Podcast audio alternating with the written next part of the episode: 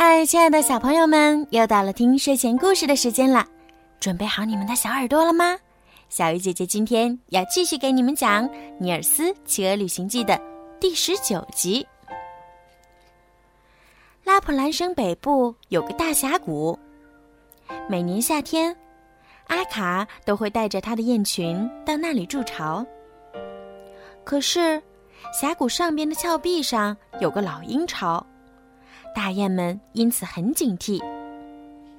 阿卡每天都监视老鹰的行动。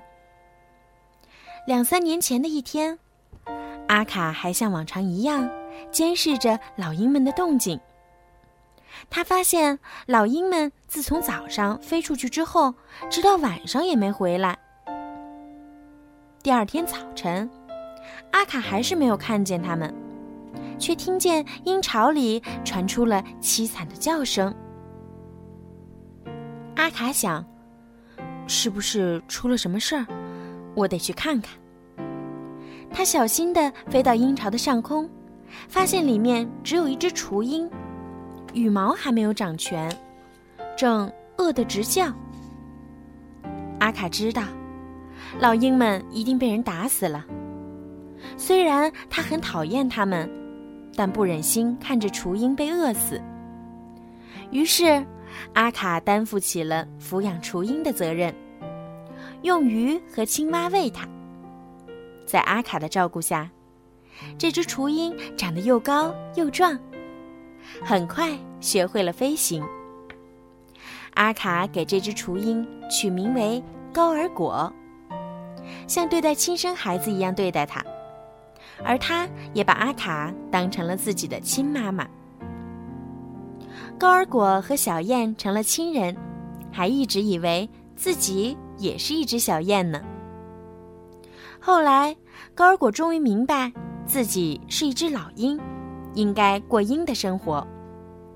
老鹰生性残忍，所以高尔果总是忍不住捕食其他鸟类，而这是阿卡所不能原谅的。最后，阿卡一狠心，把高尔果驱逐出了雁群。告别雁群后，高尔果开始四处游荡，但他对阿卡却一直很敬畏。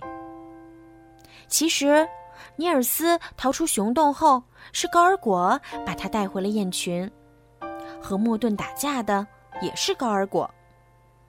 当他得知莫顿是阿卡的朋友后，便停止了争斗。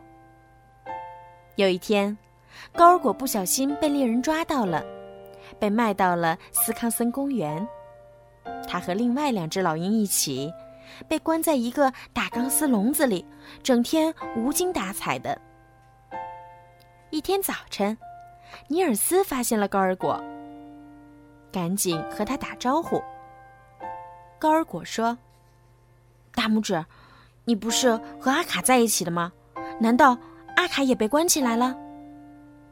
尼尔斯说：“只有我自己被关在这里，阿卡他们现在一定到了拉普兰。”尼尔斯决定把高尔果救出去。晚上，他拿出了一把锉子，开始锉笼子上的钢丝。几天以后，笼子被锉开一个大口子，高尔果飞了出来。他想把尼尔斯也带走，但尼尔斯不想违背对克莱门特的诺言，不肯走。高尔果说：“我带着你去找他，然后再请求他还你自由。”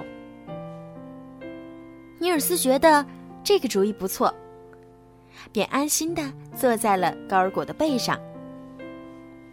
途中，高尔果把自己和阿卡的故事告诉了尼尔斯。最后说：“阿凯很喜欢你，希望你能从中调解，使我们和好如初。”尼尔斯答应了他。第二天一早，他们到达了克莱门特的家乡赫尔辛兰的上空。尼尔斯把克莱门特的相貌告诉了高尔果。高尔果仔细地搜寻着地面，不一会儿，他大叫一声说。那一定是他。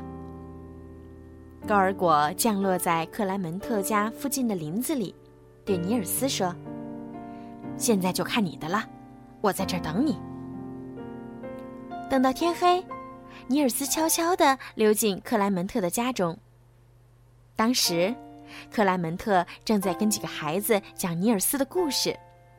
他讲自己在斯康森公园工作时遇到的有趣的事儿，还讲到他曾经买了一个小人儿。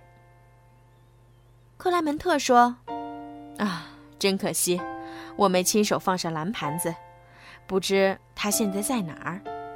我希望。”他能得到自由。尼尔斯听克莱门特这么说，感到十分高兴。等孩子们离开后，他走上前去，和克莱门特打了个招呼，践行了诺言。之后，他就和高尔果开始了漫长的旅行。好啦，《尼尔斯骑鹅旅行记》今天就讲到这儿啦。之后。小鱼姐姐会继续为你们更新《尼尔斯骑鹅旅行记》的第二十章——可怕的森林大火，请大家期待一下吧。如果你们喜欢听小鱼姐姐讲故事，可以让爸爸妈妈关注小鱼姐姐的微信公众号“儿童睡前精选故事”，这样呢，有故事更新的时候就会直接推送到爸爸妈妈的微信里面了，非常方便。好了，孩子们，晚安。